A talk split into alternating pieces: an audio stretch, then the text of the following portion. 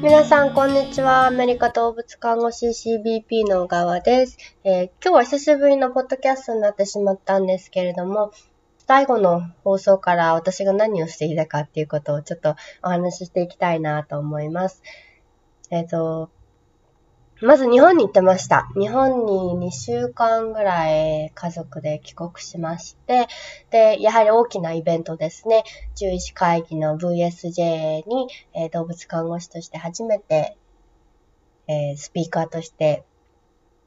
えー、お話をさせていただきました。その時に私とそのパートナーの中地さんで、二人で決めたことがあって、その動物看護師の気持ちを獣医師の先生に伝え、お伝えするということで、で看護師の方も結構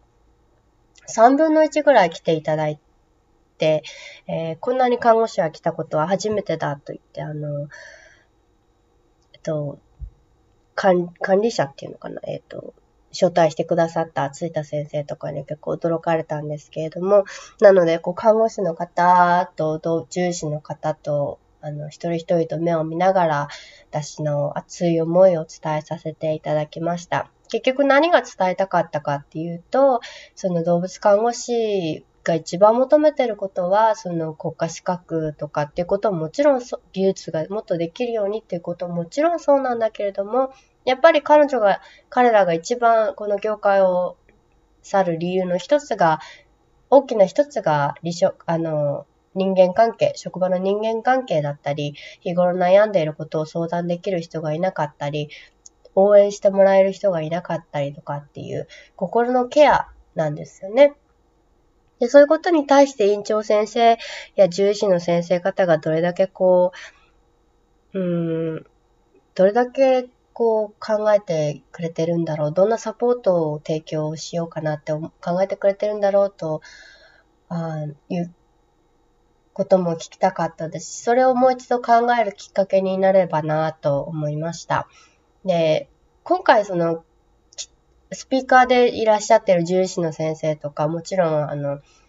会場に来ていただいた方々は、すごくこう、いろんな方とお話をさせていただいたんですけど、やっぱりこの看護師教育についてすごく熱意のある先生方だったので、あの、私の思いも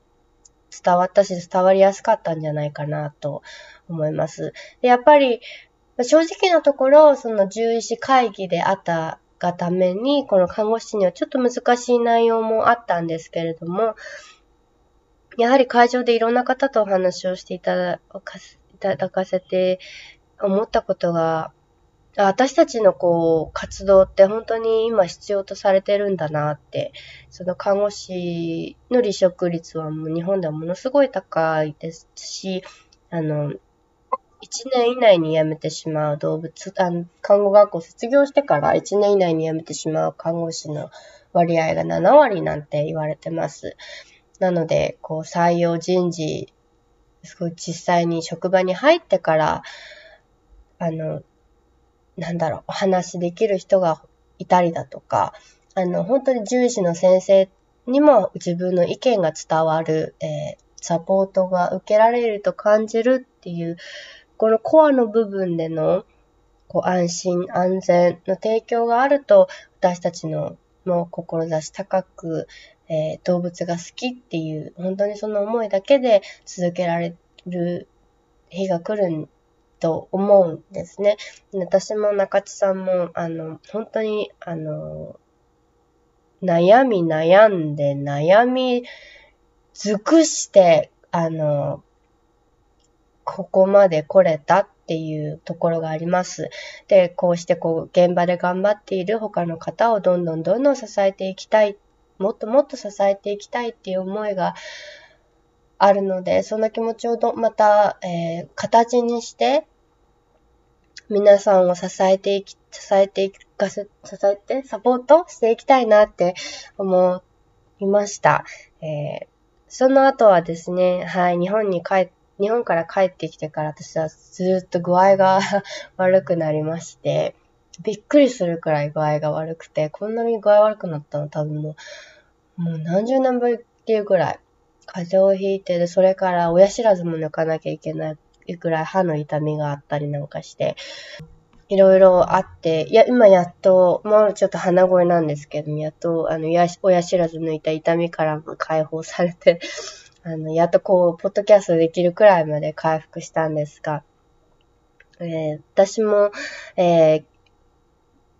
そうですね、あの、CBP のミーティングを何回か、えー、あゆみさん、中地さんとやらせていただいて、今後どういうことしていこうかなっていうのが少しずつ形になってき、えー、ました。いろんな、えー、動物看護師の方をともお話しして、獣医師の先生ともお話しして、この業界が良くなるように、あの、なっていきたいんですが、えっと、まず私がその日本に来て、日本に行って大きな気づきは、あ、私、サポートをしたいんだって思ったんですね。頑張ってる人がもっと活躍できて、アウトプットできる、え、場所を提供したいって思いました。で、そう思った時に、動物看護師をもっとゲスト講師としてウェビナーとかをやっていきたいなって思ったんですね。あの、本当に頑張って活躍でしてる動物看護師の方で全国にたくさんいらっしゃるんですけれども、隠れてるんですよね。やっぱりこういう外に出る媒体がないっていうのもあって。で、CBP はやはり、あの、ネットとかで私たちもいろいろこう、あの、発信してるので、えー、この場所を使って、この場所を提供できたら、もっと、えー、